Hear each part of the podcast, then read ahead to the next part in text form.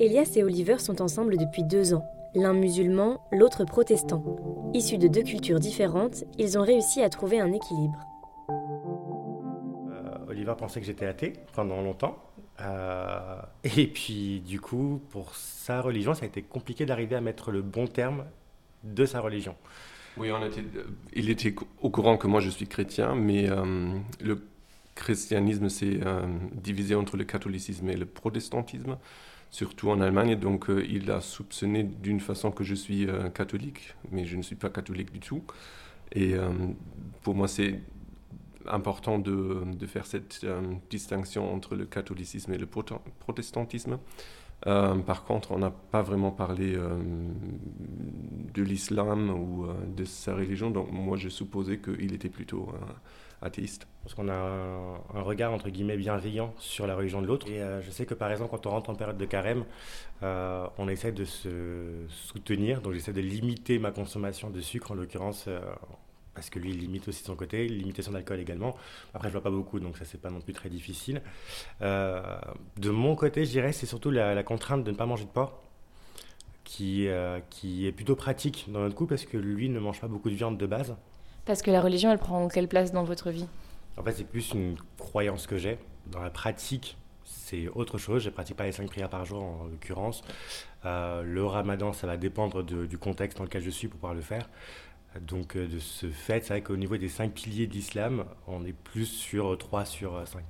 Et euh, votre rapport euh, à la religion, est-ce que vous avez l'impression que peut-être que votre homosexualité l'a transformé? Est-ce que vous vivez différemment d'autres personnes ou... Bah, alors je vois que toi tu hoches la tête pour dire non. Moi personnellement c'est tout l'inverse. Dans la religion musulmane, c'est vrai que c'est considéré comme un péché, on va pas se mentir. Euh, on en parle beaucoup avec le prophète de Lot, où justement on parle de Sodome et Gomorre et tout ce qui est pratiqué là-bas. Après, personnellement, il y a eu ce chemin à l'âge de 17-18 ans où justement j'ai commencé à vraiment m'intéresser et à essayer de comprendre les différents tenants et aboutissants et surtout les différents euh, versets et sourates et tout ce qu'on pouvait trouver justement sur l'homosexualité dans l'islam en tout cas. Et euh, je pars du principe que si je ne juge pas une personne, c'est j'attends pas qu'une personne me juge sur mon mode de vie entre guillemets. Ma, et je pense que c'est une des choses, je sais pas si ça répond à la question, mais une des choses que, ma mère m'a beaucoup appris, c'était justement la tolérance et surtout l'ouverture d'esprit et accepter les autres tels qu'ils sont en fait. Hmm, pour moi, ce n'était euh, absolument pas problématique. Euh, donc l'homosexualité, oui, c'était compliqué euh, à, cause de, la société et je, savais que je suis différent. Donc, et j'ai grandi dans une petite ville au nord de l'Allemagne, donc j'étais très insécure. Mais ça n'a eu absolument aucun rapport avec la religion. mais pour les protestants, c'est plutôt pas de problème.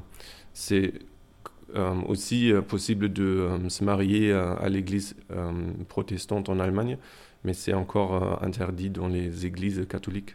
Donc là, il y a une, une très grande différence. On ne va pas se marier à l'église ni bon, à la mosquée. Non, bah, raison évidente.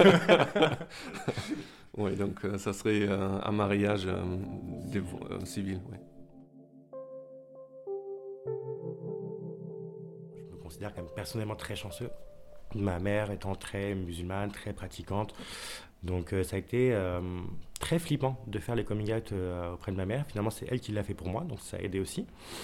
Mais autrement, non, ça n'a pas été un, grand problème à partir du moment où ça a été fait. Ça a été un problème avant, parce que du coup, l'inconnu fait peur et qu'ils n'étaient pas au courant. Maintenant que c'est fait, c'est plus du tout une source d'angoisse en réalité. L'homosexualité, euh, c'est juste là, donc euh, je n'ai pas demandé d'être homosexuel, c'est juste euh, un fait. Et donc on peut dire que Dieu m'a créé comme ça, donc il m'a créé parce qu'il m'aime comme ça.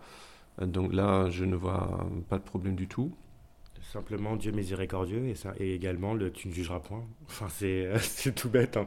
mais c'est les deux billes essentiels selon moi. Ça n'a pas cherché plus loin. C'était Foi en amour un podcast de Louise Forbin et Anthony Gilly.